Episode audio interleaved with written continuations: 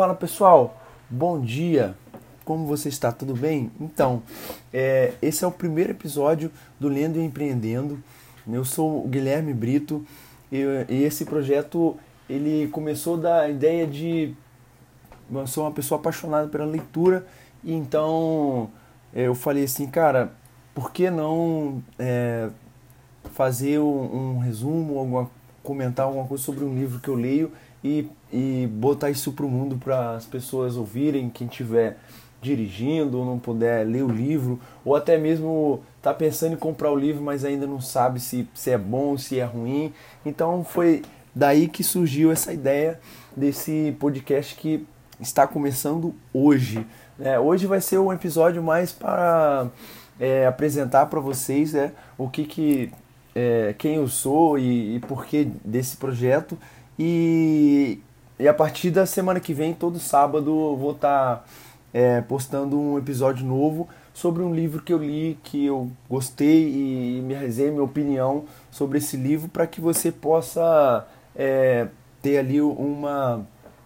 É, saber um pouco do livro, ou até mesmo se você quiser comprar o livro e ainda está indeciso, ou se até mesmo você é, não tem tempo de ler e, e quer aprender é, sobre algum assunto, alguma coisa em relação ao livro, então vai ser assim.